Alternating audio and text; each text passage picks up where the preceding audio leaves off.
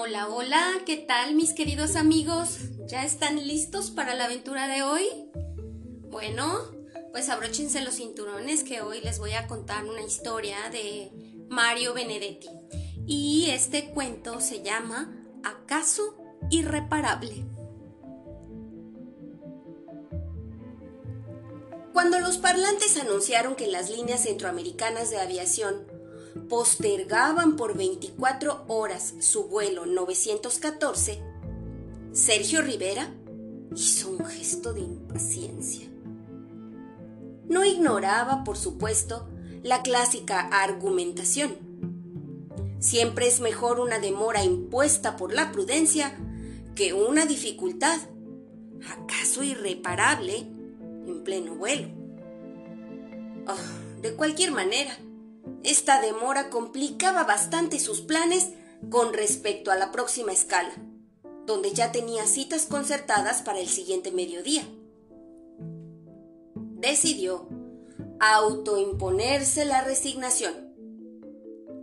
La afelpada voz femenina del parlante seguía diciendo ahora que la compañía proporcionaría vales a sus pasajeros para que cenaran, pernoctaran y desayunarán en el Hotel Internacional cercano al aeropuerto. Nunca había estado en ese país eslavo y no le habría desagradado conocerlo. Pero por una sola noche, y aunque el banco del aeropuerto estaba atendiendo a los pasajeros en tránsito, ah, no iba a cambiar dólares. De modo que fue hasta el mostrador de la aerolínea e hizo cola para recibir los vales y decidió no pedir ni un solo extra durante la cena. Nevaba cuando el ómnibus los dejó frente al hotel. Pensó que era la segunda vez que veía nieve. Mm, sí, la primera vez había sido en Nueva York, en un repentino viaje que debió realizar, al igual que este, por cuenta de la sociedad anónima. Hacía casi tres años hacía un frío de 18 bajo cero, que primero arremetió contra sus orejas y luego lo sacudió en un escalofrío integral.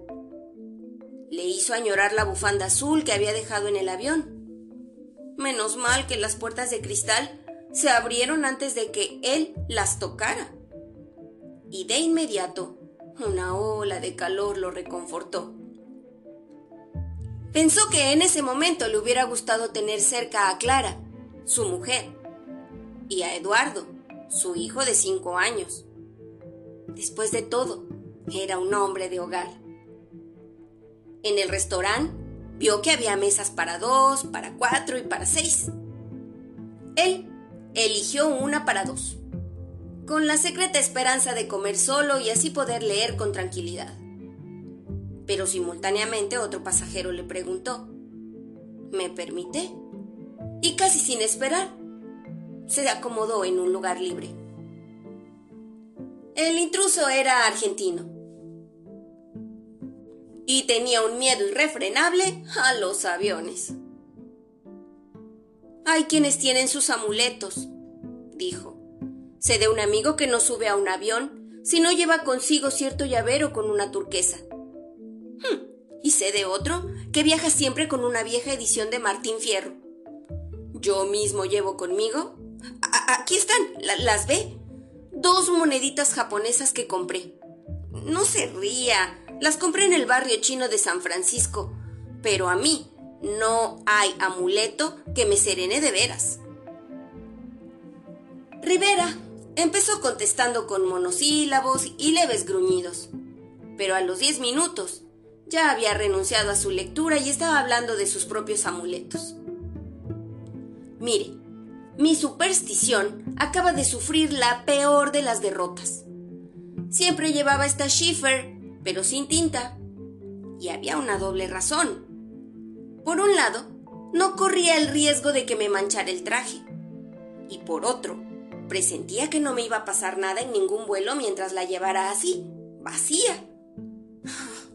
Pero en este viaje me olvidé de quitarle la tinta. Y ya ve, pese a todo, estoy vivo y coleando. Le pareció que el otro lo miraba sin excesiva complicidad Y entonces se sintió obligado a agregar. La verdad es que en el fondo soy un fatalista. Si a uno le llega la hora, da lo mismo un Boeing que la puntual maceta que se derrumba sobre uno desde un séptimo piso. Sí, dijo el otro. Pero así y todo, prefiero la maceta. Puede darse el caso de que uno quede idiota, pero vivo. El argentino no terminó el postre. Ay, ¿quién dijo que en Europa saben hacer el mouse de chocolate? Y se retiró a su habitación. Rivera ya no estaba en disposición de leer y encendió un cigarrillo mientras dejaba que se asentara el café a la turca. Se quedó todavía un rato en el comedor, pero cuando vio que las mesas iban quedando vacías, se levantó rápidamente para no quedar último y se fue a su cuarto, en el segundo piso. Su pijama estaba en la valija, que había quedado en el avión. Así que se acostó en calzoncillos. Leyó un buen rato. Pero ah, Agatha Christie despejó su enigma mucho antes de que a él le viniera el sueño. Como un separador de hojas, usaba una foto de su hijo. Desde una lejana duna de El Pinar, con un baldecito en la mano y mostrando el ombligo. Eduardo sonreía y él contagiado, también sonrió.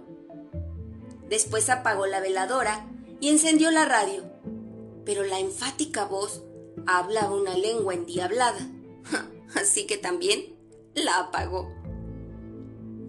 Cuando sonó el teléfono, su brazo tanteó unos segundos antes de hallar el tubo. Una voz en inglés dijo que eran las ocho. Y buenos días, y que los pasajeros correspondientes al vuelo 914 de la aerolínea serían recogidos en la puerta del hotel a las 9 y 30, ya que la salida del avión estaba anunciada en un principio para las 11 y 30. Había tiempo, pues, para bañarse y desayunar. Le molestó tener que usar, después de la ducha, la misma ropa interior que traía puesta desde Montevideo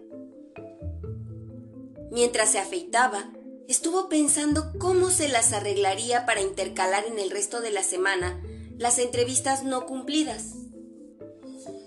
Ah, hoy es martes 5, se dijo.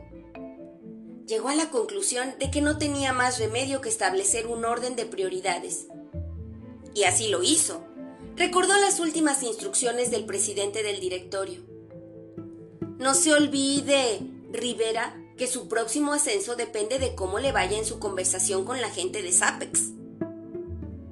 Y decidió que postergaría varias entrevistas secundarias para poder dedicar íntegramente la tarde del miércoles a los cordiales mercaderes de Sapex, quienes a la noche quizá lo llevaran a aquel cabaret cuyo striptease tanto había impresionado dos años atrás al flaco Pereira. Desayuno sin compañía, y a las nueve y media, exactamente, el ómnibus se detuvo frente al hotel. Nevaba aún más intensamente que la víspera, y en la calle el frío era casi insoportable.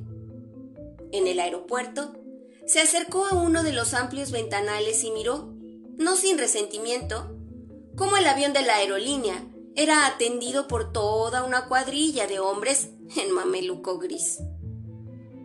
Eran las 12 y 15 cuando la voz del parlante anunció que el vuelo 914 de la aerolínea sufría una nueva postergación. Probablemente de tres horas, y que la compañía proporcionaría vales a sus pasajeros para almorzar en el restaurante del aeropuerto. Rivera sintió que lo invadía un vaho de escepticismo como siempre, que se ponía nervioso, eructó dos veces seguidas y registró una extraña presión en las mandíbulas. Y luego se fue a hacer cola frente al mostrador de la aerolínea. A las 15.30, la voz agorera dijo con envidiable calma que debido a desperfectos técnicos, la aerolínea había resuelto postergar su vuelo 914 hasta mañana a las 12.30. Por primera vez, se escuchó un murmullo de entonación algo agresiva. El adiestrado oído de Rivera registró palabras como intolerable, una vergüenza, falta de consideración. Varios niños comenzaron a llorar y uno de los llantos fue bruscamente cortado por una bofetada histérica. El argentino miró desde lejos a Rivera y movió la cabeza y los labios como diciendo, ¿qué me cuenta? Una mujer, a su izquierda, comentó sin esperanza. Si por lo menos nos devolvieran el equipaje. Rivera sintió que la indignación le survía la garganta cuando el parlante anunció que en el mostrador de la aerolínea el personal estaba entregando vales para la cena, la habitación y el desayuno. Todo por gentileza de la compañía. La pobre muchacha que proporcionaba los vales debía sostener una estúpida e infantil discusión con cada uno de los pasajeros. Rivera consideró más digno recibir el vale con una sonrisa de irónico menosprecio. Le pareció que, con una ojeada fugaz, la muchacha agradecía su discreto estilo de represalia. En esta ocasión, Rivera llegó a la conclusión de que su odio se había vuelto comunicativo y se sentó a cenar en una mesa de cuatro. ¡Ah! Fusilarlos es poco, dijo en plena masticación. Una señora de tímida y algo ladeada peluca. El caballero que Rivera tenía enfrente abrió lentamente el pañuelo para sonarse. Luego tomó la servilleta y se limpió el bigote. Ah, yo creo que podrían transferirnos a otra compañía, insistió la señora. Somos demasiada gente, dijo el hombre del pañuelo y la servilleta. Rivera aventuró una opinión marginal. Ah, es el inconveniente de volar en invierno. Pero de inmediato se dio cuenta de que se había salido de la hipótesis de trabajo. A ella, por supuesto, se le hizo agua a la boca.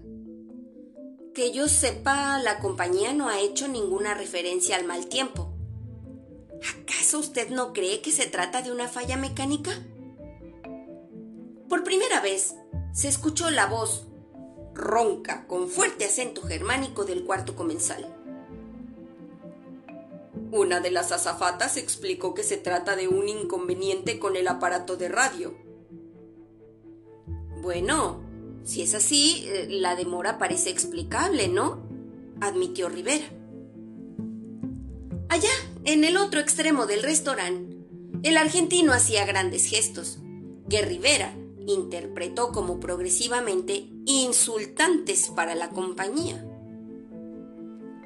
Después del café, Rivera fue a sentarse frente a los ascensores. En el salón del séptimo piso debía haber alguna reunión con baile, ya que de la calle entraba mucha gente. Después de dejar en el guardarropa todo un cargamento de abrigos, sombreros y bufandas, esperaban el ascensor unos jovencitos elegantemente vestidos de oscuro y unas muchachas muy frescas y vistosas. A veces bajaban otras parejas por la escalera, hablando y riendo, y Rivera lamentaba no saber qué broma estarían festejando. De pronto, se sintió estúpidamente solo, con ganas de que alguna de aquellas parejitas se le acercara a pedirle fuego o a tomarle el pelo quizá hacerle una pregunta absurda en ese imposible idioma que al parecer tenían.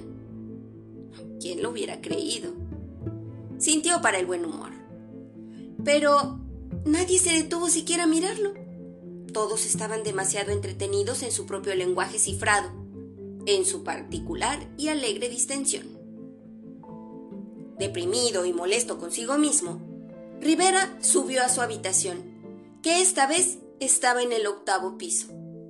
Se desnudó, se metió en la cama y preparó un papel para rehacer el programa de entrevistas. Anotó tres nombres. Kornfeld, Brunel y Fried. Quiso anotar el cuarto y no pudo. Se le había borrado por completo. solo recordó que empezaba con E. Le fastidió tanto esa repentina laguna que decidió apagar la luz y trató de dormirse. Durante largo rato estuvo convencido de que esta iba a ser una de esas nefastas noches de insomnio que años atrás habían sido su tormento. Para colmo, no tenía esta vez el recurso de la lectura. Una segunda Agatha Christie había quedado en el avión. Estuvo un rato pensando en su hijo y de pronto, con cierto estupor, advirtió que hacía por lo menos 24 horas que no se acordaba de su mujer. Cerró los ojos para imponerse el sueño. Hubiera jurado que solo habían pasado tres minutos cuando, seis horas después, sonó el teléfono y alguien le anunció, siempre en inglés, que el ómnibus los recogería a las 12 y 15 para llevarlos al aeropuerto. Le daba tanta rabia no poder cambiarse de ropa interior que decidió no bañarse. Incluso tuvo que hacer un esfuerzo para lavarse los dientes. En cambio, tomó el desayuno alegremente. Sintió un placer extraño, totalmente desconocido para él, cuando sacó del bolsillo el vale de la compañía y lo dejó bajo la azucarera floreada.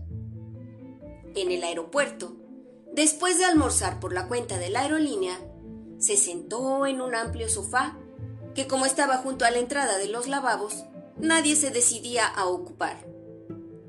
De pronto, se dio cuenta de que una niña, rubia, cinco años, pecosa, con una muñeca, se había detenido junto a él y lo miraba.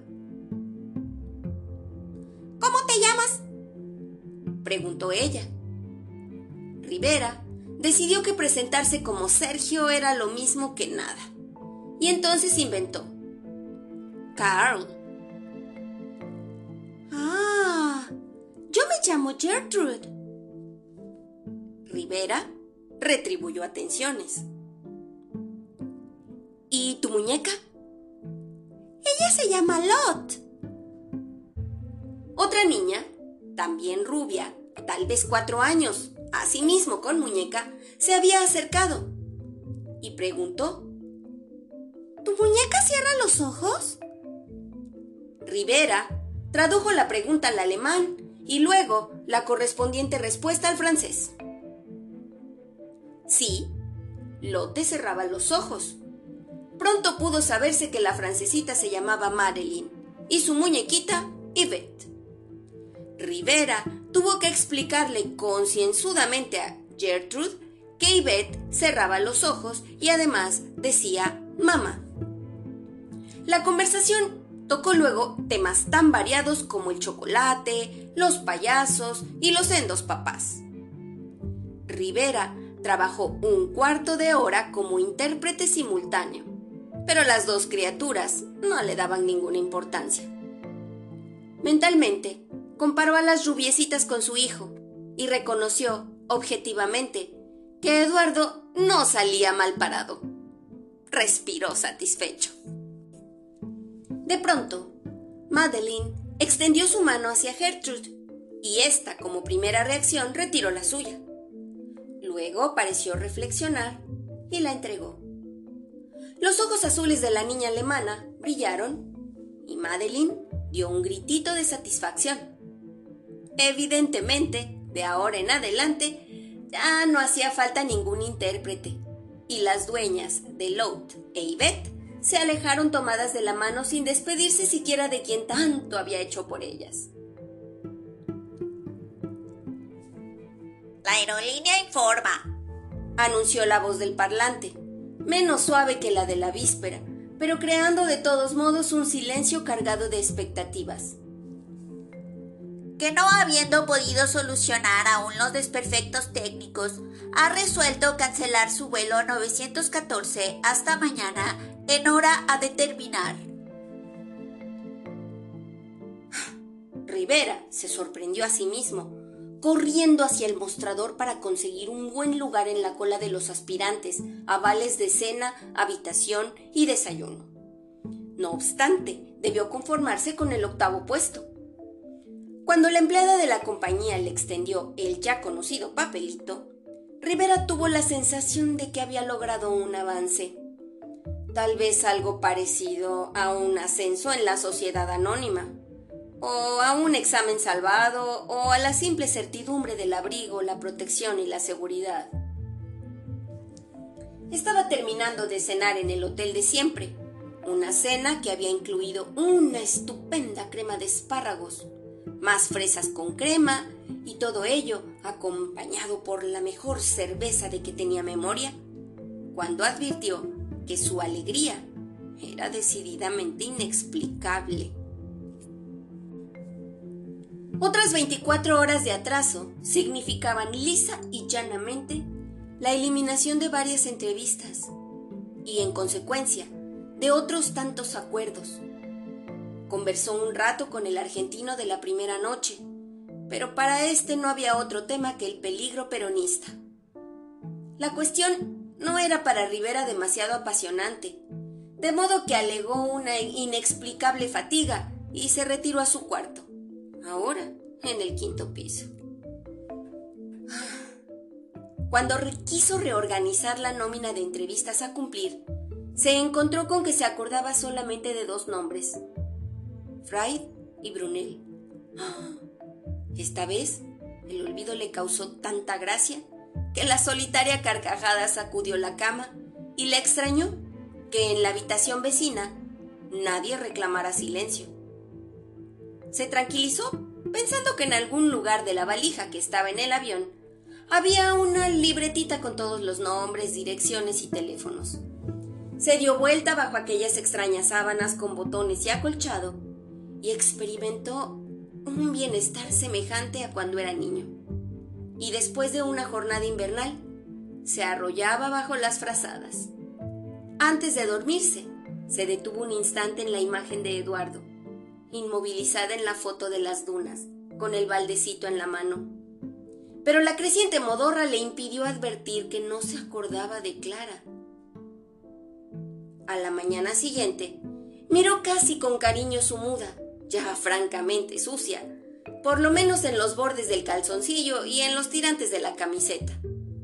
Se lavó tímidamente los ojos, pero casi enseguida tomó la atrevida decisión de no cepillarse los dientes. Volvió a meterse en la cama hasta que el teléfono dijo su cotidiano alerta. Luego, mientras se vestía, Ah, consagró cinco minutos a reconocer la bondad de la compañía que financiaba tan generosamente la involuntaria demora de sus pasajeros. Ah, siempre voy a viajar por esta aerolínea, murmuró en voz alta, y los ojos se le llenaron de lágrimas. Por esa razón, tuvo que cerrarlos, y cuando los abrió, lo primero que distinguió fue un almanaque en el que no había reparado. En vez de jueves 7, marcaba miércoles 11. Sacó la cuenta con los dedos y decidió que esa hoja debía pertenecer a otro mes o, o a otro año. En ese momento, opinó muy mal de la rutina burocrática en los estados socialistas. Luego se levantó, desayunó y tomó el ómnibus. Esta vez sí había agitación en el aeropuerto.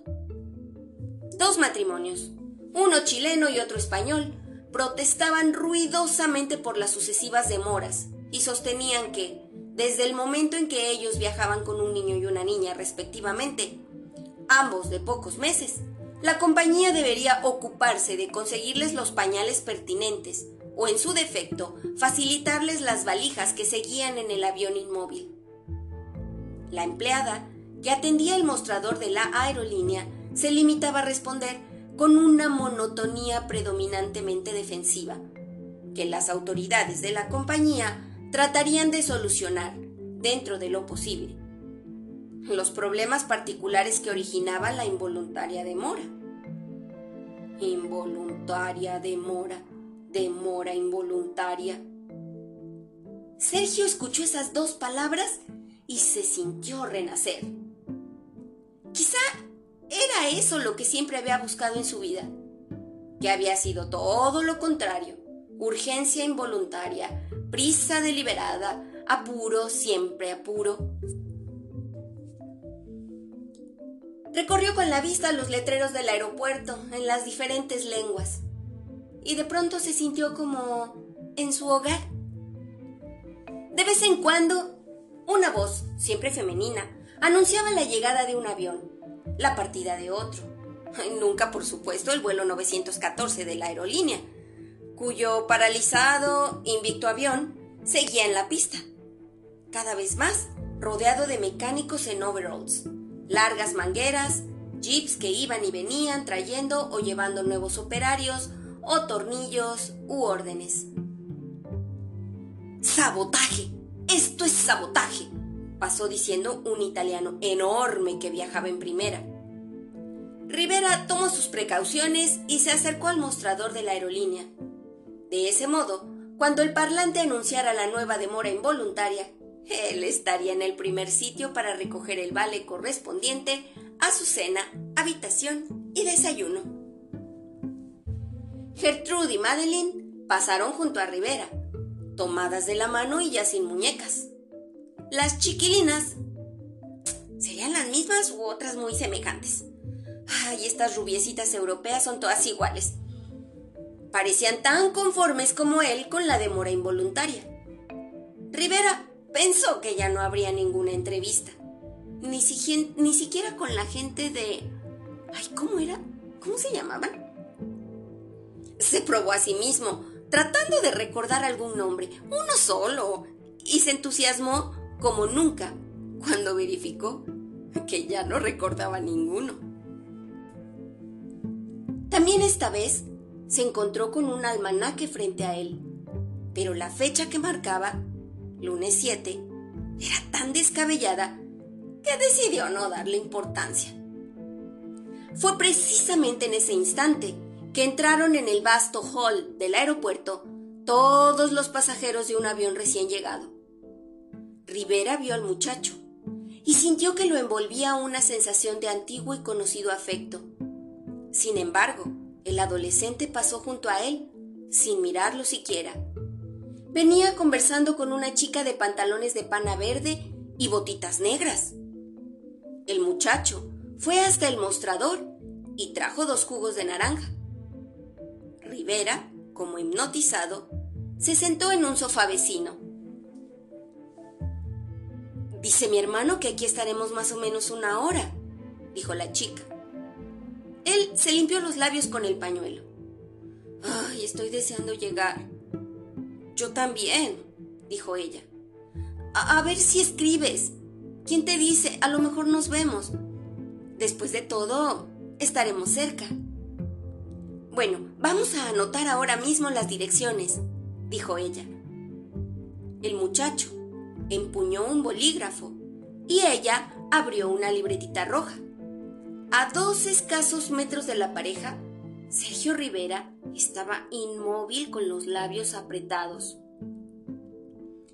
Anota, dijo la muchacha. María Elena Suárez.